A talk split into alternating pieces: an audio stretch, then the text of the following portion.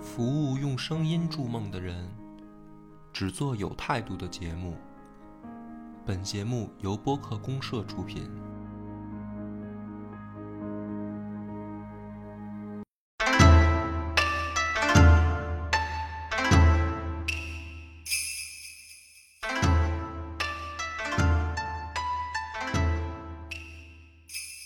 大家好，欢迎收听超级游文化，我是金花。我是恶霸波，嗯、今天我们继续上期的话题，继续聊聊这个泰格励志传相关的一些故事对，上回咱们已经讲到了准备上洛，啊。对，织田信长他们家准备上洛，呃，这个我们的主人公木下藤吉郎眼看着心中的女神送到了敌人的魔爪当中，对，送到了晋江， 啊嫁嫁出去了。嗯，然后呢，就碰到了一个神转折，是吧？就是明智光秀哎，跑过来跟他们家商量，嗯啊，让他们家接这个小将军足利义昭。嗯，这样的话，上洛等于就更名正言顺。所以这件事儿呢，其实简短截说呢，没多长时间就办成了。嗯这个织田信长呢，就带着足利义昭进京啊，重登将军宝座。那这个时候啊，你说、啊，没事儿。有时候在游戏里的时候，其实当时玩的时候的心态啊，嗯因为就是我们最我最早玩的时候，我不知道日本历史是怎么个回事儿，嗯就玩《泰格立志传》才看，因为以前玩那个《信长的野望》，它就是你画片地盘儿，你打去就完了。嗯它尤其是在早期的时候，它没有是什么历史事件能插进去，因为那会儿特别早嘛，那个程序系统还做不了那么复杂。嗯但是玩做《泰格立志传》的时候，才第一回知道这个故事剧情的发展。对到这儿的时候啊，作为一个这个游戏者，我当时心态是崩溃的，为什么呢？就是，哎，我我一夜城是我建的吧， 啊，对吧？就是这个游戏里那个角色来说啊，我天天的我我给我发的奖金，我全都拿出来给你买满了，对吧？然后呢，我就期望着早点能到，因为那个游戏里能看见你那职称是什么，啊，对吧？呃，最早的那版职称还特别多，啊他从什么什么步兵啊，到什么士大将，后边是什么中老，然后家老，还有这个其实叫朽老吧，还是我是素老，我不知道怎么怎么发那个音，啊就是后来的那几版那个其实被简化了一些，嗯我们那时候特别复杂，到家老你才能有成啊我们就是。玩游戏的时候就希望早点到家老，这时候我干了这么多事儿，突然来了一个叫明智光秀的人，嗯，啊来了级别就比我高，啊，对对对，啊，对，是有这个事 儿我。跟你讲，对，就是你知道历史的时候玩儿吧，是一心态，你知道啊，这是一个事件，这个人要不来，未来我可能成不了事儿，对吧？对啊但是我第一回玩的时候特别搓火，哪儿来这么一个人？游戏里边儿那个人做的数值还都特特好看，啊，没错，没就错特别搓火，就就是就一直想弄死他。就在公司里边，相当于空降来一高管，对，跟 然后还跟我这儿这个吆五喝六的，是挺烦人的。嗯对，这可个搓火了，哎，但实际这是后来这个木下藤吉郎的这个转折的重要人物，对，就是这个明智光秀，实际上也是贵族出身，源氏的分支啊，嗯还是平家的分支，我忘反了，正是个记不太清了。是个贵族的分支，对，是个贵族的分家出去的，所以呢，这个在那个年代吧，就是还挺讲究出身的。出身就高贵，而且这个叫什么将军也认可你，对，而且吧他等于是更靠跟将军的关系更近一些。哎，不，再说一个，就是玩那会儿玩决战的时候，玩决战三吧，我觉得就肯定这个是是是光荣光决战三是光荣的吧，我记应该是吧，记不太清了啊。反正就是决战三的那个改动，我觉得特别漂亮，嗯就是这这肯定是他们家的剧情，但是改成什么了呢？就说这明智跟之前龟蝶呀、嗯青梅竹马。。哦，啊，我我好像有点印象，你说这剧情啊青梅竹马，所以明智回来之后，一直就明智到了织田家之后，一直有人给明智打小报告，嗯说的哎，他跟你媳妇儿可眉来眼去了啊。哎，对，我发现日本特别喜欢编这种，就是他们历史人物的这种八卦。啊，哎，你真们是，发现没有？后来那两个也是，对对对吧？对，就是特别爱编这个，就是日本游戏特别爱把这些人给组合出一些说他们猴情侣，啊猴子猴子那孩子不是他的，然后好几个爹都是那个 都都我有。信，我信了，我信了那个。对，来接着讲吧，这个明日光秀接着讲出现了，明日光秀呢，这个立一功，嗯相当于，所以在就像刚才院长说的，在明就是在织田家里面也是一个举足举就举足若轻的，哎，这样这话应该怎么说来着？ 举足轻重。对，反正就是挺挺重要的吧。嗯，然后呢，但是这个时候啊，就是各地方大名，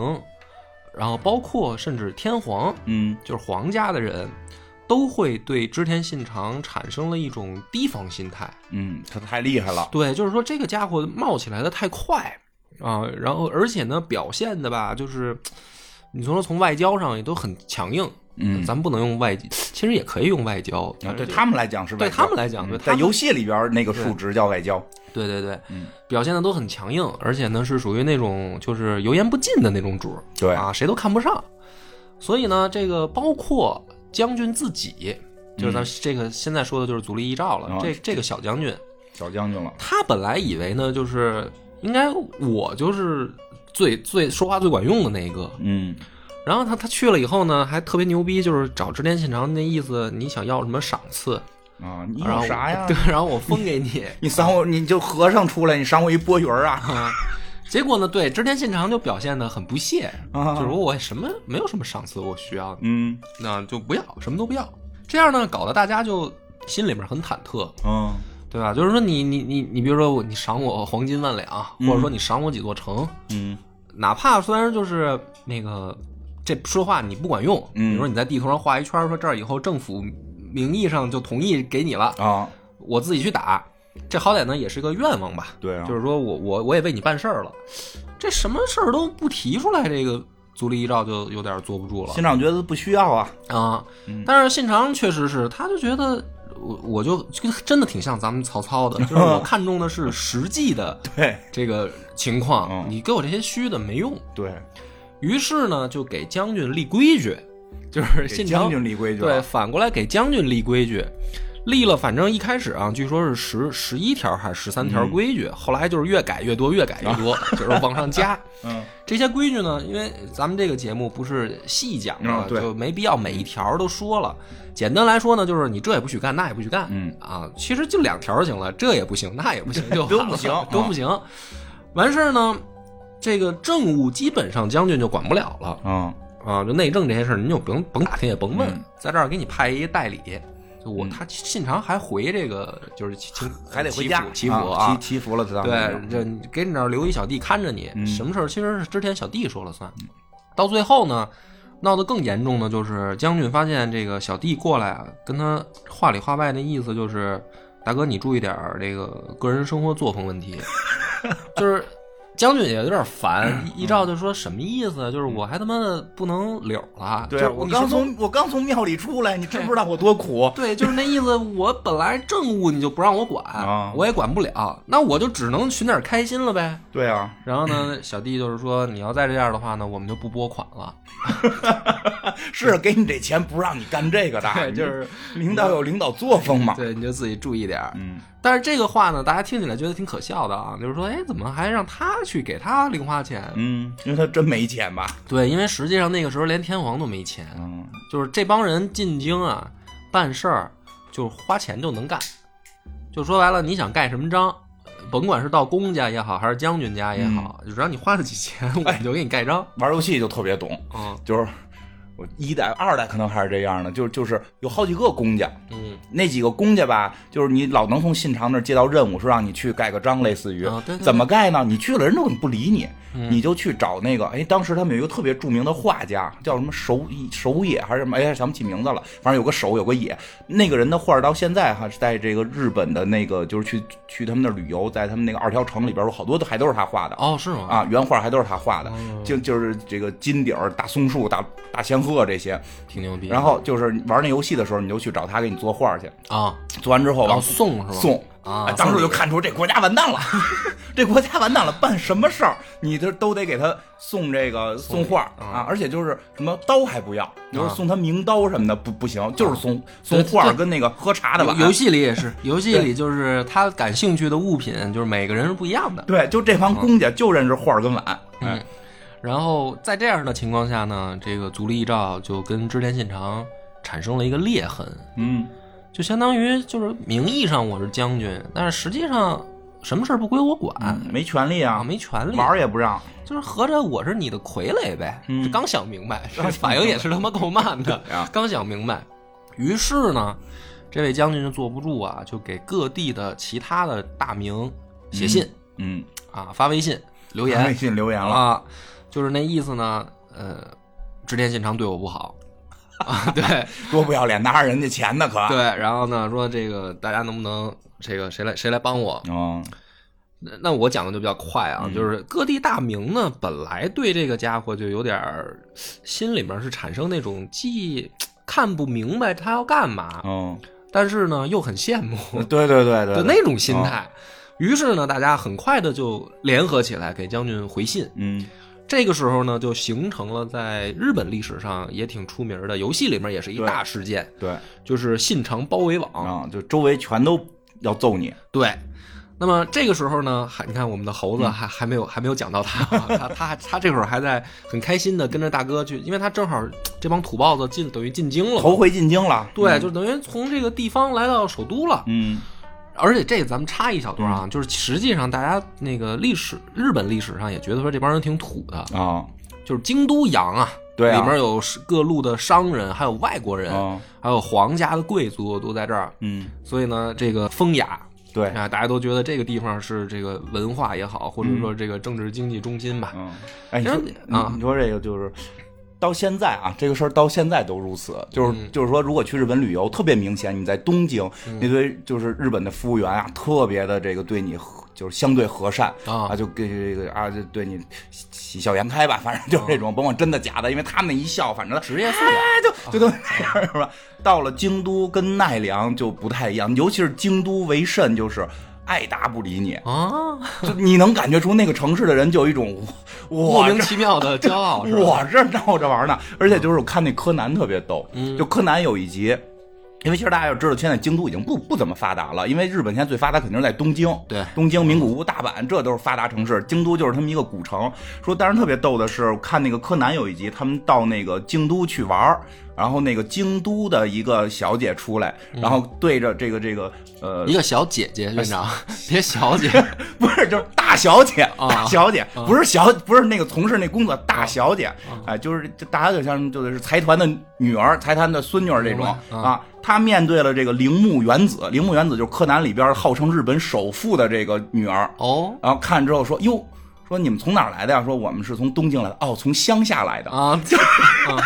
这铃木原子都疯了，啊就我日本首富的女儿，我从首都来，你告诉我是乡下。说这个习俗到他们现在还都有。哎啊，这就相当于我们这这边的一个这个西安人，然后看见王思聪说你哪儿来的是吧？ 啊，对，然后说北京来的啊，乡下来的，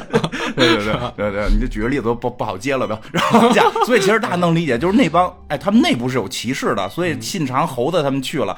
都觉得你们乡下来一堆土鳖。而且还流传出了好多小故事。嗯我随便讲一个啊，这个跟主线没关系。说这个织田信长有一次呢，那个打败敌人了，然后逮着敌人的一厨师，嗯然后呢，他那一套呢，就是说留下来的人都得有用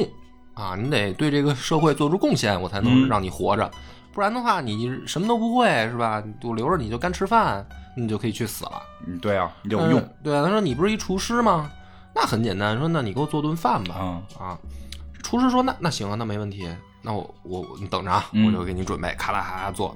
做一顿就是什么，比如说寿司吧、生鱼啊片什么这些啊，咱们能想象的，炸点天妇罗什么的。 那很高级了已经。凑点儿一凑一小桌儿，端上来了。织田信长呢，吃完了以后皱皱眉头，嗯说：“这个给推出去弄死吧。”厨师就傻了，说：“这个大哥，说别呀、说这个你说你你这问题出哪儿啊我哪儿不这好吃给贵族都都是我做，就是我是那种后厨的厨师长的那啊个感觉似的啊。”说那个，你说哪儿有问题？嗯因为每个人可能口味儿稍微不一样嘛。对，我在做。我再我再重新，你再给我一次机会。嗯信长说：“行，说那再给你一次机会、嗯啊，你你再做一次试试。嗯，”厨师又去了，回来以后又端上来同样的东西啊，同样的东西，嗯又端上来以后呢，信长说：“嗯，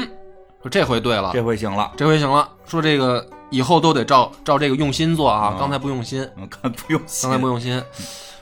就是这厨师就活下来了。哦，那实际怎么回事回呢？ 对啊，回去以后呢，就其他的厨师的小弟、嗯他徒弟什么的就得问啊，说师傅那个第一次你干嘛不好好做呀？嗯说这么关键，的事这杀人魔王啊，这对个、呀， 你你这瞎糊弄，真给你宰了怎么办？万一不给你机会呢？然后这厨师啊就说：“嗨，说你们不知道，说我第一回做的呀是给贵族做的口味儿，哦，就是那种像咱们日本那种现在说日本的什么怀石料理什么的，哦就是口味都比较清淡。清淡。清淡的是高 级，你知道吗？你看，你真的，比如说那个，你看日本人现在吃这个三文鱼，嗯实际上他们这个三文鱼是就等于 后来才流行的，哦是因为开始开始吃牛肉的时候，然后对才觉得三文鱼的这个口感更怎么说呢，更更厚吧，嗯更更腻一些。嗯原来日本人吃生鱼片也不吃三文鱼的，嗯他们就是因为吃这个叫什么鲸鱼还是什么，就是一个鱼右边一个青字那啊个，不认识，反正他们编了好多这种字对他们有好多那种鱼嘛，嗯就是等于贵族吃的是很清淡的。哦说那第二次呢？说第二次我就照着给乡下的那种 土土财主的那个口味儿，就是往里加好多料嗯嗯嗯佐料，口重。说他就喜欢这个，闹半天这那这他妈这好做。这故事事确实应该在日本有流传，因为啊后来好多电视连续剧，就是现代电视连续剧跟信长没关系的，用过类似梗，就《大川端》里边就是，就是一黑社会大哥们要要死了，非得吃一碗当年馄饨，哦就找对各种高级的人做都不爱吃， 就这地摊儿那个 行，哦我看过那集，地对摊儿那行说我们这味精搁的多， 大哥也是一苦命， 混了一辈子黑道儿，就他妈好这么一口儿，也够惨的嗯，所以就还是土，还是土。所以呢，这个咱们借着这小故事呢，就是说这个矛盾怎么产生吧，嗯大家都挺看不惯他的。新昌包围网呢，当时呃首当其冲的啊，嗯就是前景家跟这个朝仓家。嗯一开始呢，这个前景家就是他这个妹夫嗯，妹夫对，啊，妹夫已经当家主了，嗯其实对这个包围网还是有点排斥的，哦就是不想跟织田信长翻脸。嗯，但是呢，架不住这个朝仓家劝啊，而且他这妹夫的爹，嗯就是等于他们家的这亲家，特别反对这个织田信长反对他，啊，就是亲家没死呢，一开始嫁阿市的时候哦，他爹就不同意嗯，但是看人漂 亮，啊，但是据说也是这个。嗯啊前景张正长正这个小伙子挺帅，就是喜欢美女，什么就是力 力力排众议吧，反正对对对。啊，然为后了哪怕死也得睡睡几年。那这个这时候呢，父父子两个又又吵起来了，嗯而且他们就是前景家那城都特逗，那个别人的大名的那个那个城啊，都是比如说一个天主阁，嗯，然后就是等于大哥住里面嘛，对他们家那城就是俩，啊。就是爹住那一个，然后哦儿子住一个，两个分开。嗯实际当时他们有那个习有有些大明是有这习惯哈、就是自己先玩一退退隐，嗯对对对，实际在幕后操，也不知道为什么他们有这个习惯从天皇开始的，啊。对，这天习皇的先这么干的。这习惯是为什么？为了培养下一代吗？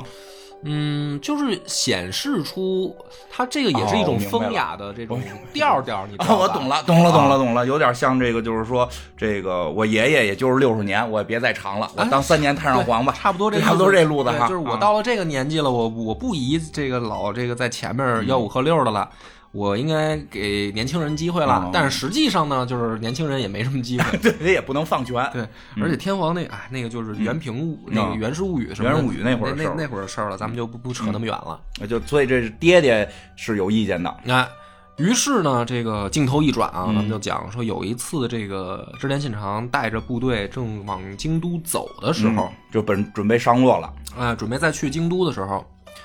突然呢，这个传来消息，传令兵来了，说那个你妹妹有送来贺礼。啊，哎，这个信长很高兴，说你看我妹挺懂事儿的，知道哥现在得意了、是吧？然后 这个给我送点好好玩意儿，啊，送过来一什么呢？就是一个小布口袋，嗯，然后两边呢拿绳子系上，嗯，中间里面装的是这个豆子。这什么意思呢？哎，这个信长呢一开始还一愣，但是旁边有机灵人嗯，说：“大哥，这事儿好像不对劲，这就是为什么公主送或者说小姐送这么一个东西？有哑谜。哎，这是一谜语。”于是呢，信长一想说：“不对，这个叫什么呢？这个叫瓮中捉鳖。啊，就有口袋要包啊。对，就是等于两边出路都给你系上了。嗯那么这个时候他能想到的就是，因为自己妹妹在前景家嘛，嗯那么一定是前景家反水了。嗯而且这个时候他的位置很不利，就是说白了，这个前有朝仓，嗯，后有前景，夹中间了。夹中间了。如果说这个时候不赶紧想办法撤，被人真堵住封住口，就完犊子。嗯，就死这儿了呗，可啊能。于是呢，这个时候精彩的就来了，就是他就说谁，大家这个咱们就反正肯定得撤啊，啊，但是说咱们得得有得有一殿后的对，，谁殿后？谁殿后？那这个时候就站起来一个人啊，并不是猴 子，啊，不是这个人是叫德川家康，嗯德川家康是等于织田信长他们家东边的一个小领主。啊，从小呢，这孩子本来在织田家当人质，就是小时候就送过来当人质，所以跟织田信长从小就认识，发小，发小，而且是把织田信长当大哥看待的这样一个。然后后来呢，又跑到金川家去当人质去主了。要的工作就是人质。对，主要呢就是让人扣着。嗯后来这织田信长把金川议员打败了，等于就把这这小兄弟啊就独立了，啊，就是我又恢复我的这个自己家族的身份了，对我又回到我的这个就那城堡去了。嗯然后呢，等信长一路发展啊，这个跟这小兄弟就约好了，就是我，因为他们俩不是等于挨着挨着啊，嘛，他们俩对挨着，紧挨着。对。然后呢，信长的意思就是说，我就往西边打，嗯你就往东边打，啊，你看这，然后哎，这个主意出的呀，咱俩背靠背，好兄弟背靠背。主要是西边没什么厉害的。不是，主要是什么呢？ 对，德川家康这个跟织田信长结了这同盟以后，就他妈一步没挪窝，对，就被人堵在门口狂菜。，对对，然后这个时候呢，站出来的是德川家康。嗯，家康那个刚想说，就是说，那兄长我来殿后，哎，表现武士的这个英勇的时刻嘛。但没想到一个特别丑的一个人，扑通就跪地上说：“大哥，快走，我来。”这就是咱们的主人公这个哎猴子。猴子，嗯，那家康一看说：“哟，不用，不需要我表啊现了。最最好别让我，对，最本好来就别是让我意思 意思意思意思意。思意思。我想我他可能心想说，大哥也不可能真把我留对下 对，来。我觉得也是。你家里这么多人，你让外人垫后，因为毕竟他跟他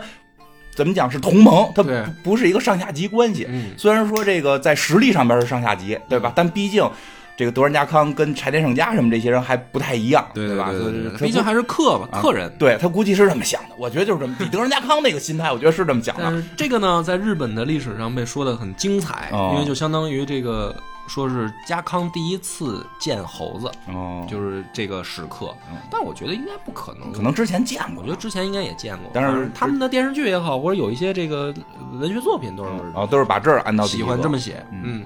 有戏剧性，等于三巨头聚齐嘛，嗯就是战国三杰嘛，织田信长、这个呃丰臣秀吉和德川家康，这样这时候都他妈让人包饺子了。 对，然后呢，大哥呢也不含糊，说那这样，那个我这儿还有呃一千来杆这个铁炮，对，嗯就是咱们现在很近似的，类似于火绳枪的这种东西，我说都给你留下了，你呢带着兄弟那个垫后吧殿后吧，但是也也不用太殿啊，啊，就是你别死了，意思意思就行了，赶紧追上来啊！就是，就说说，据说信长对猴子还是挺看重的，嗯。就是啊，然后猴子感激涕零，说大哥真仗义啊，把这个重装备都给我就了，主要是给我武器了呀，啊没让我拿杆儿去打去。然后就望着大哥带着大啊家远去的背影，嗯 那就留下来。留下来以后呢，这个小哥几个就说：“那咱们怎么办呢？”嗯，猴子带着他手里面好像也就一千来人，嗯，没什么人呢，那他那不到会儿两千人他没有不是不是城主嘛，但是后面呢，这个朝仓家保守估计两万人吧，啊在人后多面可能就追过来了，快。这个猴子就说：“那咱们怎么办？咱是比如说伏击一下， 啊，还是说咱冲上去就 义？就还还是说咱们现在开始计时，就是数一百下，咱也赶紧 跑？对大哥说了能跑，对，大对大哥没让你战死，嗯大哥对就是说你在后面跑慢点儿就行 对了。对对，啊吸引他们一下火力。对。嗯这时候呢，就得讲到那个竹中重治了，嗯就是这个竹中半兵卫。这不是没主意的时候呢，这哥们儿就在军营里面坐着发呆，嗯，猴子说：“这他妈分我一半工资的人，你得出个主意 啊！我他妈要你干嘛用啊？不就是这时候出主意吗嗯？出了吗？说先生那个给个给个意见啊。啊，竹中重治呢，这时候就说啊，别乱动，嗯，都都别走，别动，营寨扎好，巡逻扎好。因为咱一千人嘛，嗯一千人做出大军没动，在这儿巡逻的样子啊。然后呢，这个咱们等到这个后半夜，哎后半夜的时候都睡着了，哎，咱再溜。”嗯猴子一想说这太危险了，说那万一打过来，咱不是就完蛋了吗？嗯，中志说呢，这个不会的，不会的，我师傅，我我从《三国演义》里学的，我这个看过很多空城计的版本 啊。各种版本都看过。卧龙当时就一帮老头儿在前面扫地，人都不敢进，是吧？嗯这我觉得这个朝仓家没这么聪明，嗯就是咱们要做出大军未动的架势，对，这才是正确的。你现在跑，那就肯定追你了。人肯定追你，嗯对。你现在上去也是送死，嗯所以呢，就是不动如山，嗯，这就最妙了。嗯，其实这这个就是说，他从《三国演义》里学，《三国演义》里边学呀、什么的，或者《三国志》里学也有可能，因为这个反正日本人自己是这么传的。嗯因为在游戏里边，如果你玩游戏的话，我不知道我不知道现在这一代怎么样了。就我玩的那些代里边，就如就是有宝物嘛，就顶级加智力的宝物就是《三国演义》。啊，对，你对有对吧？你有一本《三国演义》，你智力哈能长十、长二十这种，对吧？就是你看过这本书，你就能平汤对平汤的对意还有思。什么《孙子兵法》？对，有《孙子兵啊法》会比《三国演义》低一点，还有什么《战国策》，反正他还们有把还有他们那个做的，我记得好像还有未了子呢。啊对对对还对调查的还挺对细他们做的那些中国战书嗯，他们那儿都有。他们日本出的那些书呢，是都长政治的， 都长政治 对，所以他们对这确实，甭管真的假的，至少人文他们现在这文化里是是认这事儿的。那肯定的。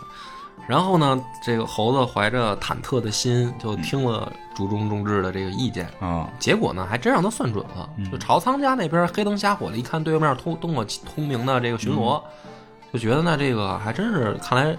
敌人那个不怕这个，对啊，还有人呗，觉得嗯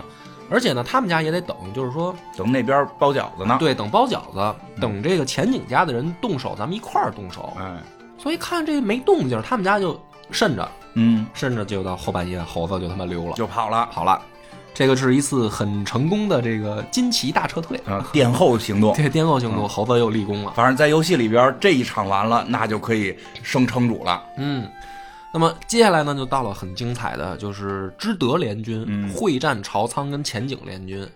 这个也是一场大战啊。嗯但是呢，简短截说吧，就是还是还是这个是说细一点吧。有一个情节，啊，织田信长呢带着他一个嗯，他们家一个怎么说呢小辈儿嗯临阵指挥，可能装逼了，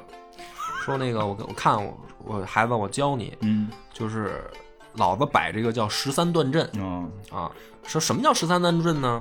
就是十三道人墙， 咱们的大本营在最后，就是吧？啊，然后呢，说这个，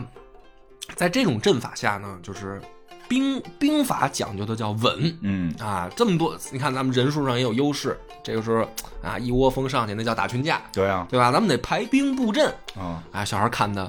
说那个。说这个老老爹好像对面第一阵破了， 那边开始冲锋了，第一阵破了好像。其实说哟哟可以啊，这对面挺猛啊，对面就是他妹夫嘛。啊，然后呢说连破十阵， 快冲到脚下了。但是呢，这个战战争的转机是家康那边打的不错，给给这个我我猜这是家康后来编的。我觉得也是，我觉得就是瞎鸡巴编的。嗯反正就是最后呢，他们打败了朝仓跟前景的联军。嗯，那么这个就很尴尬的一幕就来了，你这妹夫了。哎，就是这个尴尬的问题又交到了猴子的身上。猴子当时是前锋，哎，对，这还很重要。对，嗯啊这个就是围到这个小古城去。啊，这就是这个妹夫家，嗯，女神家对，啊，是女神家，大哥的这个命令呢，就是说你得把我妹妹平安的带出来接出来。啊。猴子这时候就挠头，嗯这他妈怎么带呀？说我这 个我给人围了，然后啊我我我怎么接呀？对吧？就是到时候人家因为武士是这样的，他这个自杀以后，大家就殉葬吧，嗯对就啊是都殉了吧你得。嗯有气节了啊，就是这怎么接呀？你你要说咱这势均力敌谈一下什么的，你把妹妹送出来，我们撤撤军什么对啊的。，但是大哥好像并不想让他活。对，大哥好像就是要杀人，今天这就是一不可能完成的嗯对啊任务。但是呢，猴子就硬着头皮说咱。就是他还真是制定计划了。他说呢，嗯，咱们啊，先他不是两座那个天竺阁吗？对啊，咱先把他爹那个控制了，嗯然后呢，把他爹控制了以后呢，咱们以他爹的名义嗯，让他投降，嗯就是 这样，你们消息断了呀，对啊，对吧？断了以后呢，我就跟这个前景长政就说说你爹已经投降了，让你也投降，嗯，然后这样的话， 他一投降，哎，公主不就平安接出来了啊然吗？后俘虏之后杀不杀再说嘛。啊，这个想好了一个这计划啊，就去了。去了以后还挺顺利，嗯就是他爹那个直接就是自杀了，哦就是知道打不过嘛，你看看，都都吃饱撑的。然后是不是？呢，这个派使者就去啊见这个前景长政，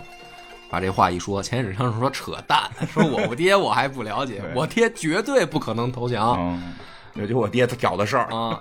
但是嗯，说你把我媳妇儿接走吧啊还是恩爱呀，啊，说这个拜托这个等于说木，哎他这会儿应该没改名吧？还是没改呢木下嗯说拜托木下大人把我媳妇儿平安送出去。哎，猴子又完成一任务，嗯就是又立功了，就真的给阿世，然后还有他的三个女儿三个女哎儿嗯这很关键，带着三个女儿一对块儿出来的，给接回织田家了。三个女儿估计也就什么。呃，七岁八岁啊，对对，对就是大概这样吧。然后小小学生哎，差不多那个年纪这时候猴子看着阿是，哎呀，漂亮，哎呀，还有女儿了，少妇，哎呀，少妇，哎太好呀，了，对太棒了对嗯啊！这个是一个很重要的桥段啊，对，因因为后面为还跟会后边讲。太逗了，这 后边连起来，大家注意啊，反正他把梦中情人的这个女女神跟三个女儿接出来接了出。来了。嗯，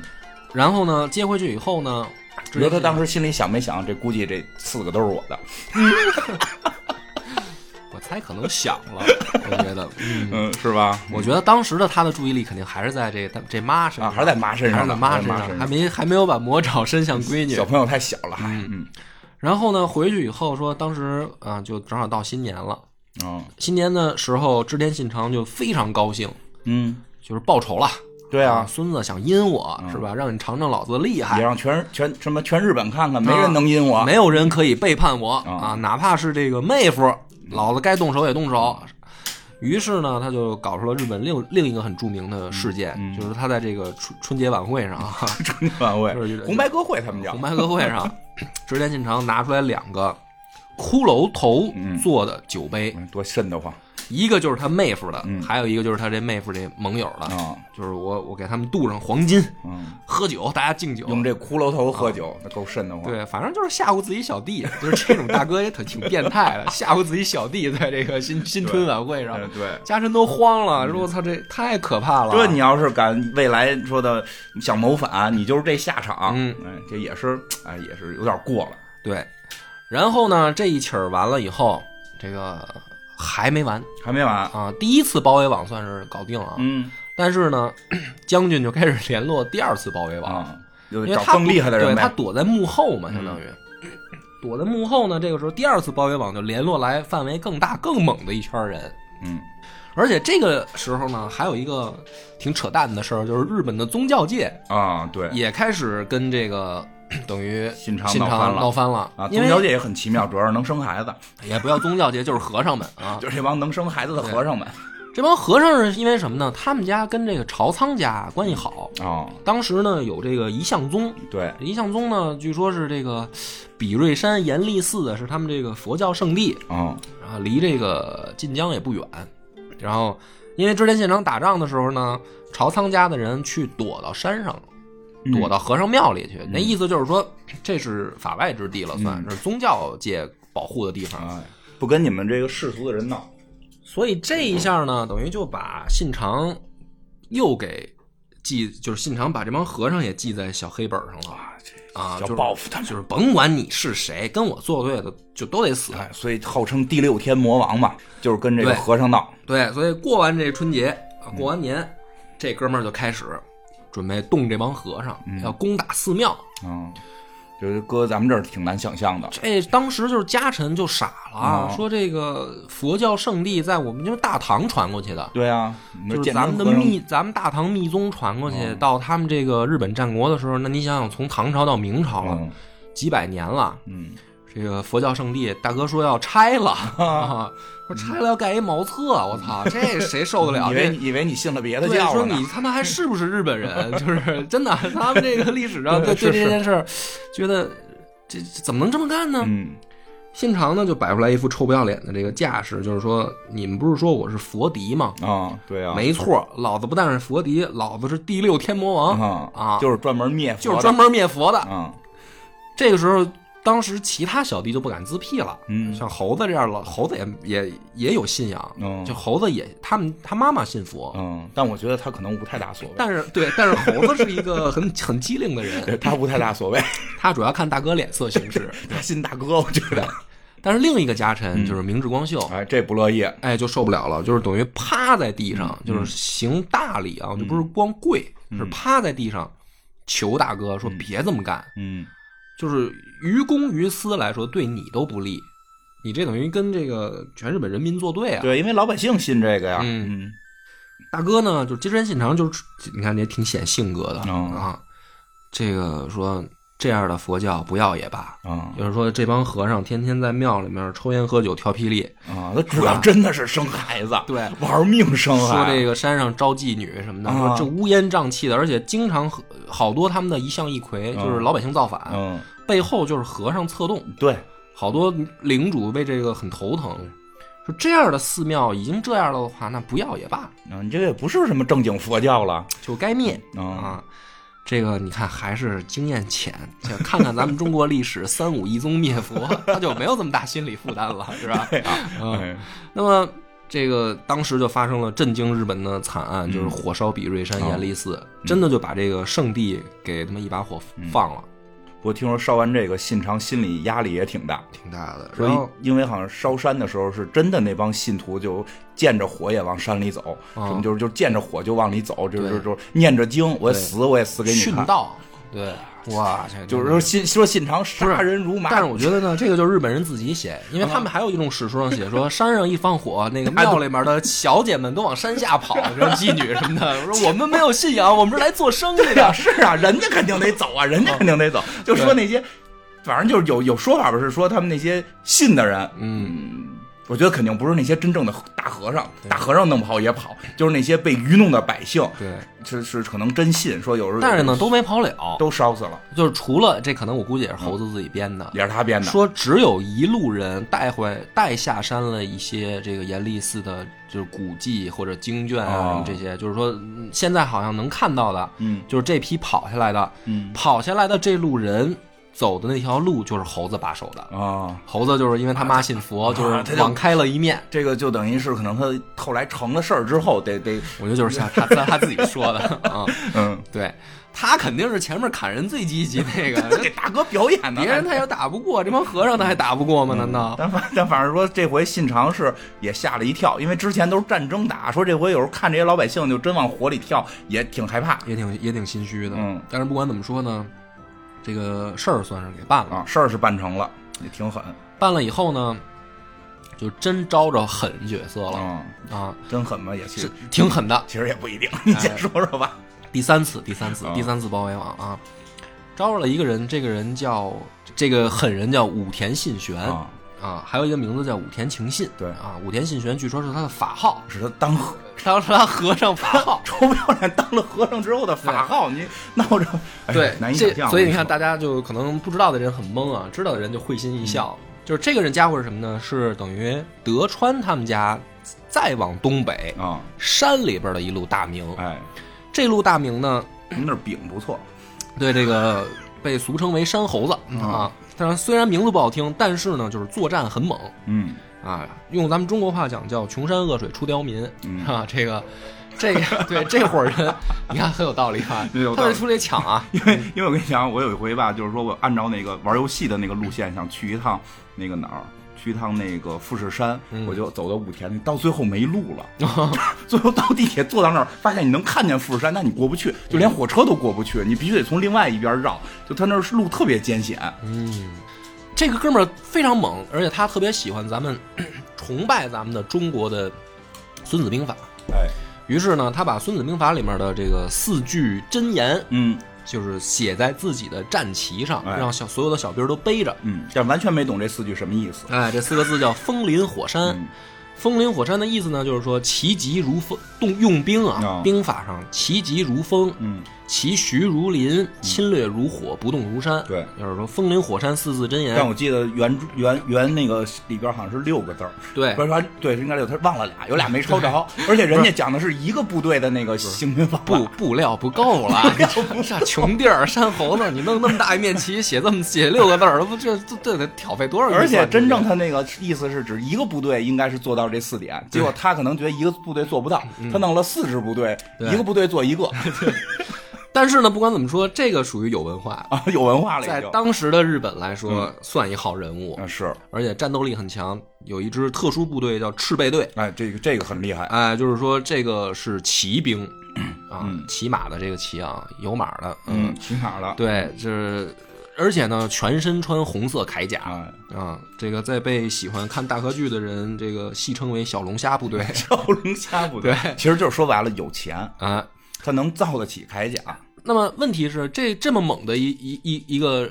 大大名，嗯嗯然后又有这么猛的部队，又懂兵法，为什么之前不上洛呢？干嘛去了呢？对，因为在这个家伙的东北边还有另一个军神，有一 个叫上山谦信啊，基友，对，好基友，这是真正的好基友，你都闹不清楚，至今的历史之谜。对，就是越越后这个地方，上山谦信待的这个地儿啊，他他人送外号越后之龙，嗯，武田信玄叫甲斐之虎，对嗯啊，一龙一虎跟山沟沟里打了这个十来年，不分胜负啊。对，然后就评为了日本最厉害的两个人。对，两个好基友就在山里磕，嗯直到有一天呢，这个 哎呀武田信玄的妹夫是那个和严严立寺的和尚，啊说那个哥，我让人我让人揍了，嗯山都没了，庙 庙都没了。嗯 开玩笑的啊，就是武田信玄也是为了信仰，嗯，为了他的信仰。于是带着自己的小龙虾们杀出了山沟沟，嗯来找信长决战，嗯，也要上洛。反正一般来说吧，就是在游戏里边，武田信玄那个数值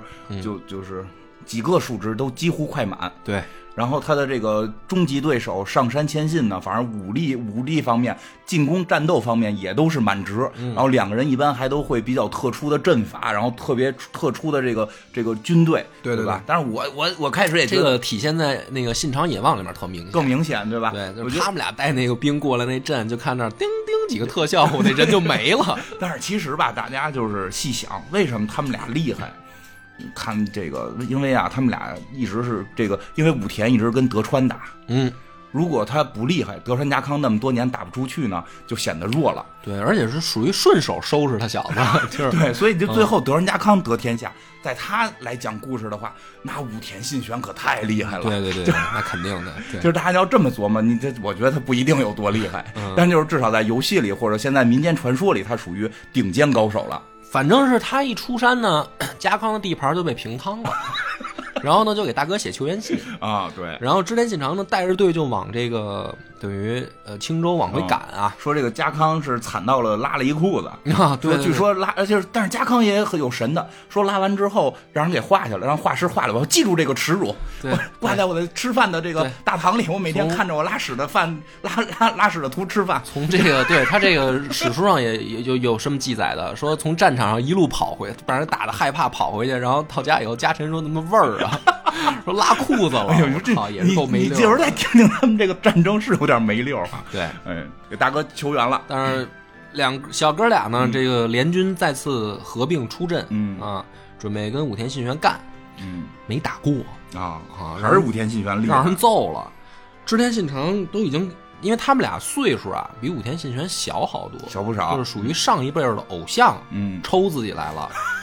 织田信长呢，就琢磨一招，说我他妈不行，我把婶婶送给他， 就是还是这招，天下不妞儿， 啊要不怎么对呀，说 愣说不武，啊他的武就是妞儿。 说这个送女人行不行啊？别打我了。 最后呢，这个也简短结束嗯啊，并不是这个赢在了战争上啊。对，就是有两种说法，一种是什么呢？就是武田信玄这个，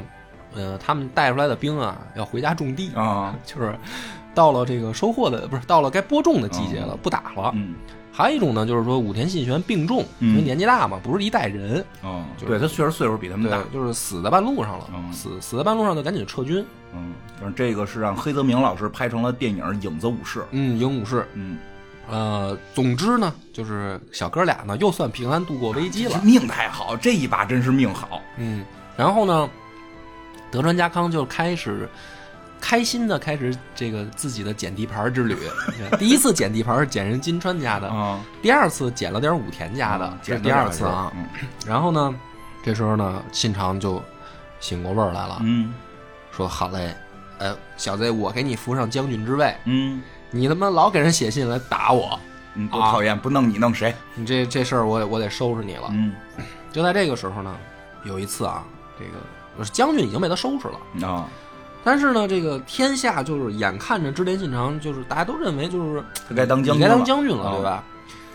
公家那边也来人了，就是日本皇室，就是说要不你当将军呗，嗯你，挑吧，这个上三品的官位你随便随挑。便选，想干嘛吧，织田信长又来劲，都不要，嗯，天皇琢磨说：“操，不是想当天皇吧？啊，从他妈这个神武天皇开始，咱们可是万事万事一系啊！，你要当了蜜后没得吹了。这这这可不行啊！就开始不停的跟他交涉，嗯就是请他来京都，就是条件好谈，嗯你别不提，你不提这搁心里多没数啊！对啊，对啊，玩心理战了。这个个时候呢，谁也不知道信长想什么呢。嗯在他临去京都前的一场宴会上，啊，这时候小手下小弟们，其他的诸侯也都来了。这意思就是说，你去京都这回，最次是个将军，对，弄不好真没事天成皇了王你了。就对，就是反正大家就来祝贺一下。嗯信长也很重视这次宴会，于是呢，就是让明智光秀负责招待啊，做饭做饭，啊，这个猴子什么都参加，嗯呃，家康什么的也都来了。吃着吃着呢，这个信长就把桌子踹了，嗯踹了以后呢，说明智光秀，你给我滚过来。嗯，怎么了？然后明日光秀就害怕，不知道这大哥什么脾气啊，就是往那儿一跪，还没问呢，直接就哔啦吧啦照着大脸就一顿大逼斗，嗯就是抽他踹，拿脚大大脚踹，碾压在地上，摩擦他，然后。嗯招招谁惹谁对了？他啊，就但是你想，所有的宾客都在啊，啊外人都在，不光是自己家臣，嗯，？大家也都傻了。就是说，难道这个君臣之间他们日常就是这么交流吗而且主要是明日光秀的级别很高了。对，他是等于呃几大重臣之一嗯对。他们家有四大重臣、嗯啊，这个不了解的我解释一下。四大重臣就是当时啊，呃我估计也是猴子自己说的。 首先是柴田胜家，嗯啊，然后是丹羽长秀。对这老哥俩呢是属于织田信长上一辈儿的家臣，就等于起家的时候，跟着他爹就干的那种嗯人。一个主文，一个主武。哎，再往下呢，就是明智光秀嗯，和这个后来的小猴子丰臣秀吉。他自己啊，我认为就仨。猴子自己说有四个。哎，不过说到这个，这会儿他应该已经改完名了，啊，对吧你？在这会儿，我们就为了方便，我们就管他叫这个，我想就是叫柴田羽柴秀吉羽柴秀吉。我说一下这名儿改的特别逗，嗯就是在游戏里边啊，就是哎呦，就是老版游戏特有意思，说特别细。嗯在游戏里边儿，就是说这个这什么把招这个前景他们都灭完之后，改就名字是为了拍马屁，对对，他这名儿主要改点拍马屁，我觉得就太神了，对吧？这个老板就 说说嗯就是刚才那俩重臣，对，刚一个柴田胜家，他娶了人家一个柴字啊，一个丹羽长秀娶了人家一个羽字啊对说我以后姓羽柴， 对就你就差管人叫爹了， 你知道吗？对呀、真是就是就是就是，信长就说说你你要当城主了，你不能再叫木下了，听着太弱了，你对嗯起个正经点的名儿，别听出你是哪儿生的，对吧？因为日本那名字你听出是哪儿生的，对那都是比较低级嗯。他们以前只有这上等人有姓，上等人的姓儿。听不出哪儿 生的，说对吧？说那我编一个，说哎，咱们家这两个大哥对特别厉害，我特别爱他们俩。哎，最逗的是玩那游戏的时候，那个柴田胜家天天 日你，天天天骂你，天天怼天天天怼天怼。然后你现在说我特别喜欢柴田胜家，所以我最崇拜他了，虽然他骂我，但是我觉得他是砥砺我。 对哎对，所以我取一个柴字儿啊，这个单单羽长袖，我取一个羽字儿对，我以后就叫羽柴秀秀吉。然后那哥俩呢，就是反正书上那，反正从后来的书上文字看，柴田胜家就是不屑，就嗯是操神、小逼崽儿，你用吧用吧用吧。关羽长袖就是呵呵一笑，对，就是啊但是大家真的，你要说你开心就好。想学拍马屁，啊 从这个人身上你能看到精华，没错没错但。是我不建议啊，不建议。那么这个，咱们就回到故事啊，就是说当着所有的宾客的面儿抽这个，嗯，那个明智明光日秀，光秀，明智光秀很委屈。抽完了以后呢，就是派一使，嗯就是家臣啊，告诉明智光秀，那个说，呃，你那个升官了。啊，啊，给你出云国，嗯我记得要没错，应该是出云啊。嗯然后呢，原来的领地就可以交了，嗯对，给你新封地，更大、更好、啊更漂亮嗯啊。然后明治光秀呢，就就崩溃了。嗯，为什么呀？因为他觉得说那个是敌人的地盘儿，嗯就是那个时候还在毛利家手里对呢。啊，让你打去，大哥意思看不出来，让你打去，打下来就是你对的啊呀。那么这个呢，在织田家呢也有惯例，就是对外出征，嗯打下来的地盘分给新家臣，这没毛病。而且对已经向西国开战了，啊，就是前线已经打上了。打上了，那么就是说打下来归你啊，啊让你卖力做累积战功。啊，激励你嘛，这对是。这个在一般情况下呢，对于织田家的家臣来说是好事儿。对啊，但是呢，明治光秀就特别窝囊的，就是主打西国这路的嗯是猴子。嗯然后呢，信长的意思是说你给猴子打下手去，嗯明治光秀就崩溃了。嗯你看看，就是说 why，tell me why，人有本事，你不能光看你出身好，嗯你不能光因为你出身好，你你你就觉得这个创业怎么着这种，对吧？该赔也得赔。但是前线是什么情况呢？实际上是这样，猴子啊，当时已经拿下了，嗯就是前线已经赢了，把人水把人那个城拿水给泡了，啊就是那城已经泡在水里了，就是等着他们投降了。说白了，啊，然后呢，猴子机灵啊，猴子说这个时候这种高光时刻嗯不能我来，啊因为我在家臣团里面本身不爱不受人待见，我立的功越高呢，人家越嫉妒我。对，想得明白呀，嗯对，说怎么办呢？叫大哥，真是拍马屁的第对哎一高手。大哥本身呢就是在京都那边开会嘛，顺手来一趟西线。哎呀，然后呢，等于大哥来是大哥把前线拿我下的了。天哪！你真的，我觉得有，如果真的大家由于生计问题需要拍马屁的话，这招一定得学。当你马上要获得一个特别大的成功的时候，你不要去获得，对，把把这个功劳让给你的让大哥，对让给老板。你的老板一定会重用你。嗯没错儿，哎呦，太厉信害了！长也明细啊，信长一看猴子这点儿这点儿事儿还不懂吗？这这明显懂了呀，懂了呢。但是心里面也想说啊，光秀这回呢，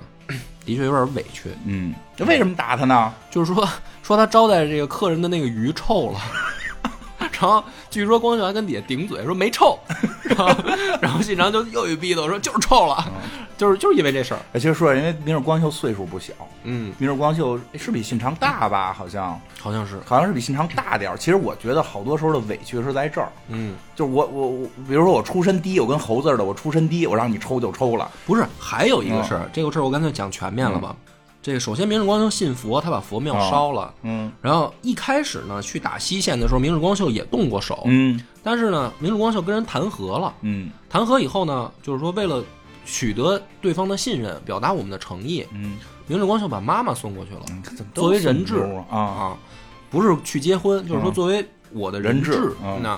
然后呢，他认为，因为这种就是敌人只要臣服了，就明表面上叫结盟，嗯实际上就是臣服了啊，。就是成了你的附属国了。对，然后呢，你你攥着我的妈妈，嗯我是织田家的家臣，嗯这个就是一种制衡关系。嗯，这个事儿我也就叫完成任务了。然后回来以后向织田信长报告，织田信长说：“谁他妈让你这么干的？对呀我是要灭了他们。对呀，这这不是他的问题吗？对”然后他妈就让人给宰了。 啊，这这不是他这不是他的问题吗？我就我都觉得是他想弄死他妈。然后最后这一起儿就是宴会上丢脸，加上封地被没收。嗯，不高信兴了。长那意思本来就是真的是要说猴子打下来的西线，你去高光时刻，嗯，这不就给你了吗？对啊，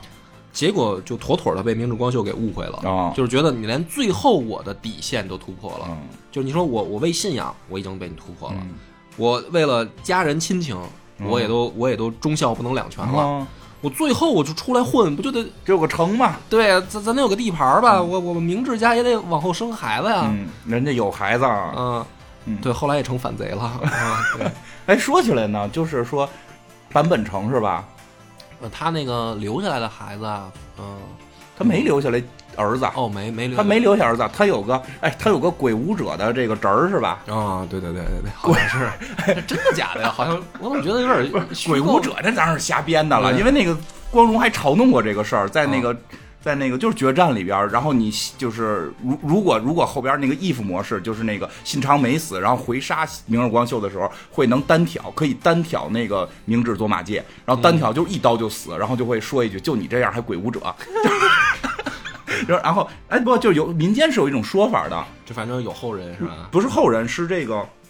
不是他的后人，其实是这明明明明治家的明治佐马介的后人。啊，明治佐马介是他侄儿，是他外甥，是是怎这么、个关系我也是怎么关系？反正不是他亲儿子，对对对，是他女婿还是不是他女婿？他女婿是西什么细川什么玩意儿？反正就是他他有这么一个跟他有点血缘关系。西川藤孝吧？嗯对不是他那那是他哥们儿。哎，咱不不不重要，我跟你说不重要不重要我跟你说有意思的点在哪儿？就是他这个说呀，他不是后就就提前说，反正不是后来死掉了吗？嗯这个这个谁就这个明治佐马介跑了，嗯跑回了他这个坂本城。跑回坂本城之后是怎么着来的？反正就是保了这城没没没被烧，然后他这人就没了。有人啊，有人说他是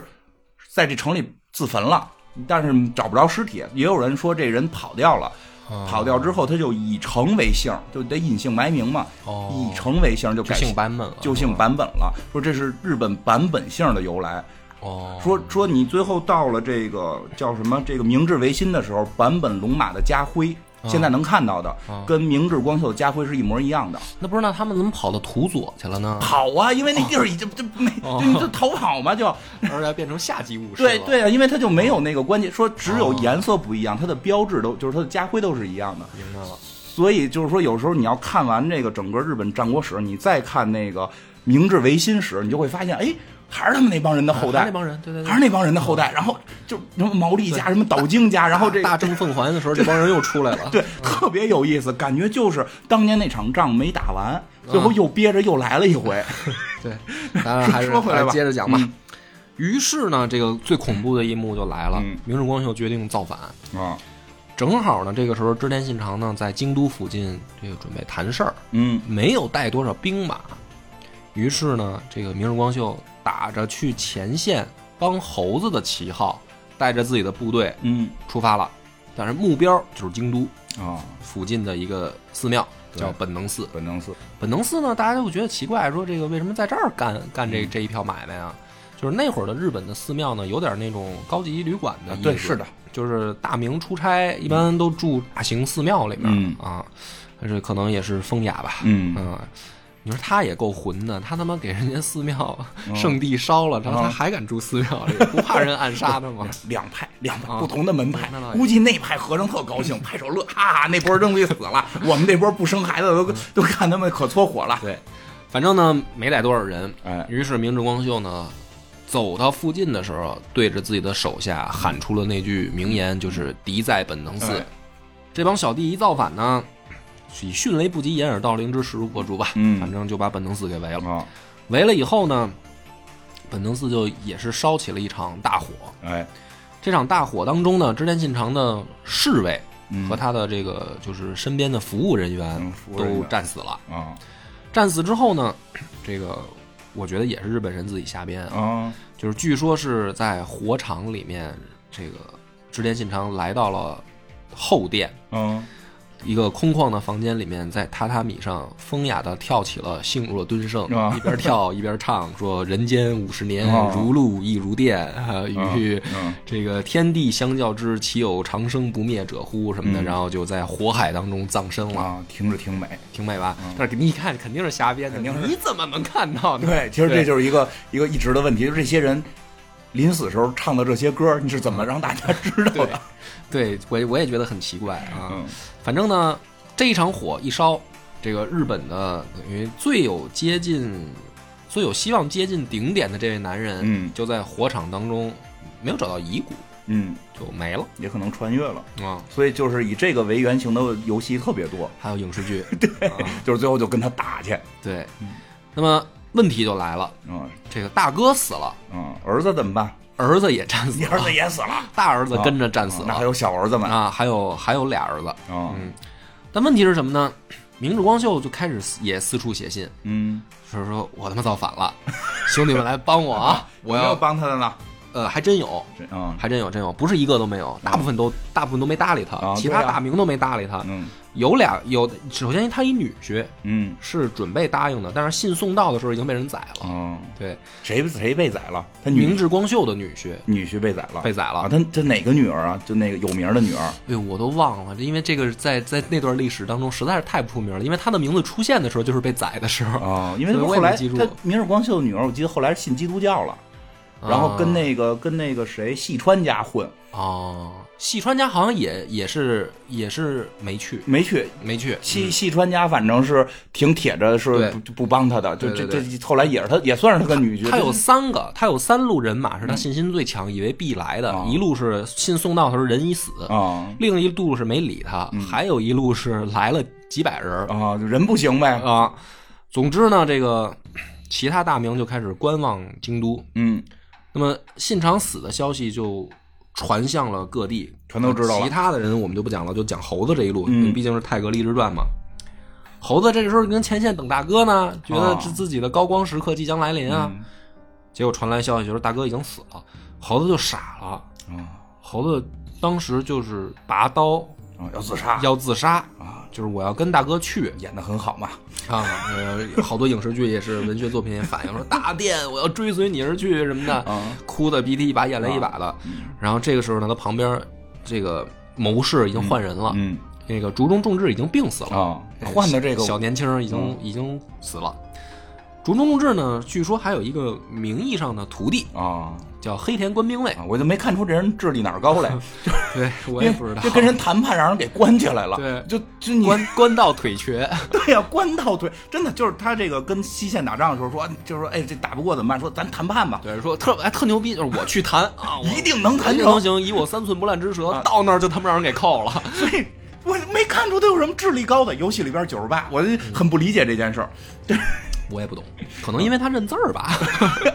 因为猴子手下认字儿的可能不多。哦还真是，反正这个这个黑田家，哎，黑田家后来是去了福福冈，所以在福冈能看到黑田官兵卫最后退隐的一花园儿。对，去西国了，嗯嗯，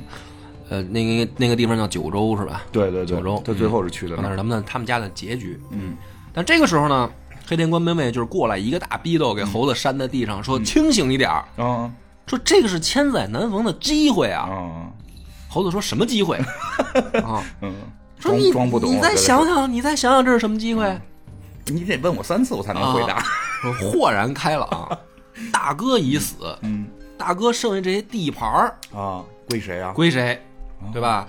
你表面上看好像明治光秀最嘚瑟，嗯但是肯定大家就要群殴他了对啊呀、你这不占道义啊！啊！你这个弑君之之罪名、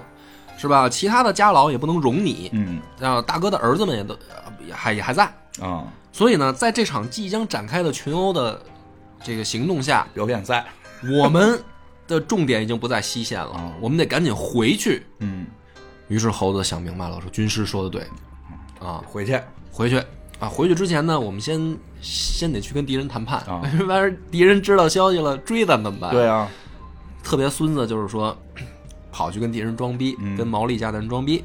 说，啊，我们也想放你们一马啊，但是但是这个。你们这个被水泡着这个城的城城主的这个手下最得力的战将，嗯啊也不是战将，他就是城主，得出来切腹自尽。要不我们这个大老远来一趟，嗯，是吧？你差旅费也不给报，你死不少人，其实啊也没死几个人嗯嘛。反正你给我就给我交代吧。对你给我一交代，我回去跟大哥有一交代。毛利家呢，当时没接到消息、嗯啊，因为毕竟自家情报网上的来得快嘛。毛利家一想说，咱们这仗本来也打不赢，以一人的这个死换一城百姓的安全吧，嗯，同意了好像也干得过。啊，于是就同意了。前脚同意，猴后脚猴子当天晚上就开溜，嗯就是带着人就往回跑，造制造了一场这个日本军事史上的奇迹，叫中国大回返。嗯，跟跟咱们这中国没关系啊，他们是管那个他们管西国的那个地方叫中叫国，对对对嗯，反正呢，这个据说是连夜跑了几百里地啊，啊，然后好像用了两天还是三天时间嗯两吧，天多吧，就反正赶回猴子的驻地了。嗯就就等于他们家地盘内的京都以西的这个地方了。嗯，然后呢，猴子就琢磨说，给大哥报仇这件事儿，嗯我必须拿头功。啊，这会儿就不能让了。对，就是谁谁谁也别争，对，谁把朝哥哥的仇报了，嗯， 谁就是债就主。可为山寨之主。 嗯，这时候呢，这个有一个小小技术上的小难点，啊，因为这个织田信长的这应该是三儿子吧，嗯大儿子叫信忠，已经战死了。反正这俩儿子里面有一个我记不清楚是谁了，已经在这儿跟明治光秀磕上了。但是呢，人少，嗯人少的情况下，猴子从西线带回来的兵力好像是接近两万，嗯，人挺了，人人。多。那个儿子带了好像也就几千人，还有丹羽长秀也在这儿，嗯，但是长久一直感觉不太能打。对，是一文臣。于是呢，问题是什么呢？就是我这么愣上吧，黑不提白不提的上了，打完了以后，从名义上、道义上来讲，是儿子替爹报仇，对啊，就是肯定是人家说，那你看这儿子是儿子主导偷工了所以猴子呢，在打之前就硬拉着这帮人开会，啊，就是立谁？哎，不是他以这个啊作战会议的啊这个名目，说咱们讨论一下这一仗怎么排兵布阵，怎么打。啊但实际上呢，他就是要强调这个问题，就是这一仗到底谁是总大将。啊，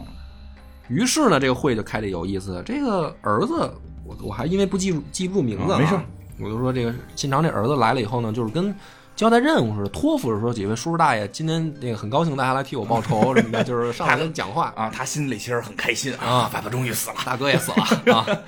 猴子呢不阴不阳的在底下就来了一句说：“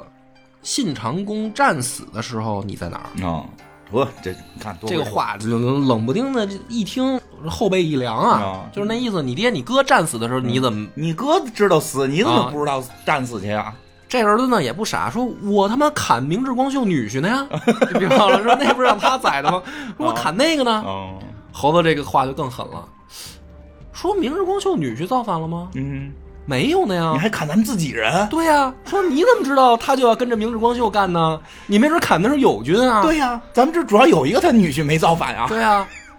我操，这儿子就傻了，说他们好像是这个道理啊， 人家。是必然要反，大家都觉得这事儿板上钉钉了，但是的确人家还没反呢，因嗯对为呀书信还没送到呢，呀，我就把他砍死了。嗯，你这少数派报告了，你这个，所以呢，猴子这时候说：“你看，小伙子做事儿就不稳重，嗯这样吧，大家都在这儿做个见证、嗯啊，我这个羽柴秀吉嗯愿意来担当大任，指挥这次作战。嗯，那大家一看，也是啊，你兵多呀你，人最多，然后你在会场上又又把少主给怼了，啊，少而且主主要你会打，主要那几那几个可能确实主要少主也闷屁了，啊，对呀， 对，少主也少主同意了，嗯那那行吧，那叔叔你来吧，嗯啊，于是这一场头功就让到了猴子手里，嗯因为他肯定赢了嘛，我们就不讲他怎么打，哎还是讲一下吧。这这期差不多时间快到了，你看你这他本来打，不过这个明治光秀，嗯就是已经让明治光秀那边这个突击部队啊，这个突的快到眼前了。嗯这个时候呢，猴子特机灵，他派了自己手下一一批人啊，有一个压箱底儿的秘招，嗯，就是穿上了毛利家的军服。太不讲究了，对，这个是什么呢？就是他跟人谈和的，在西线谈和的时候呢，他特别不要脸，他他可能早就算好了这一招。他说那个为了表示咱们已经成功的谈判这个和平了，啊我们来交换个礼物吧。啊，换换球拿衣出了几百面自己羽柴家的这个小军旗，嗯这个呢也算也算是很重要的东西、嗯啊。说你看，这个是我家的军旗，嗯作为礼物送给你们。那你们那边也不傻呀、是吧我们也给你的，我那们行，也那我们也给你几百面，嗯就等于给了几百面毛利家的军旗作为礼物交换。这个时候呢，他让自己这支部队手下这批小分队穿上毛利家的这个小军旗上战场，就给明治家的这个人造成了一个错觉，说我操，西国的大名也来了，而且帮帮猴子，嗯那这人就不知道后面还有多少了。对啊这可能先头部队刚到，啊一下士气大溃。嗯明治光秀呢，这个就是兵败如山倒，跑了，啊，在在逃跑的过程当中，遭到了农民的伏击。嗯啊，这个据说呢，就是当时日本啊，只要是落败的武者嗯，啊，就会遭到农民的抢劫， 对，会杀了他， 把因为东西你拿走你，有钱啊，嗯你没钱，你起码有口刀啊，你这对啊刀也有、也值钱、很值。钱刀，嗯，很值钱，啊据说是被人家用这个竹竿子给从后面那个戳进肚子，嗯然后就死了。然后就埋在了荒郊野岭。嗯，这就是明治光秀的下场。啊、不过这个明日光秀的去世呢，这个养活了一个馒头店。嗯 嗯 嗯，你这知道的真细。我那个明日光秀的墓我都去过好几回了，啊，就是在您您你喜欢他是吗？我并不喜欢，我只是他们的那些墓我都会去看看，我觉得很有意思。就是明日光秀墓在京都特别犄角旮旯的一个地儿，然后在一个小胡同里，但是在那个胡同口有一个叫明治光秀馒头店，啊就是卖小馒头，说这是明日光秀的头，你可以吃。啊 那个店到现在还有，特别有意思。是从战国那会儿开的吗？那都不知道那应反该正不是 吧？那应该不至于从战国那会儿开的，反正现在有这个店，明白了就是老奶奶在卖这个明治光秀的馒 头，是还捏出鼻子眼睛那倒没有，就叫明日光 秀啊馒头， 特别好玩啊。 然后呢，这一仗的头功那就归了猴子了。啊！那但是问题也是说，就算你拿了头功，大哥地盘大 呀，对啊，然后本身他有不同的军团啊，对啊，每一个军团也有自己原本的封地，嗯怎么分？嗯于是呢，这个各位大佬决定，咱们去回到织田家起家的青州城嗯，开个会，开个会吧。嗯，开个会实际上就是分赃大会，嗯咱们在大青家州都很开心，我觉得啊， 这个几几几写信，这个几个家中大佬都来了。这场会就决定着这个明治公明治不是决定着猴子的未来啊嗯啊！他就从这儿接近了自己的人生的巅峰。嗯，好吧，这一期讲不完了，讲不完咱们再了，嗯再录下一期吧。还还得录，嗯啊，感谢大家的收听。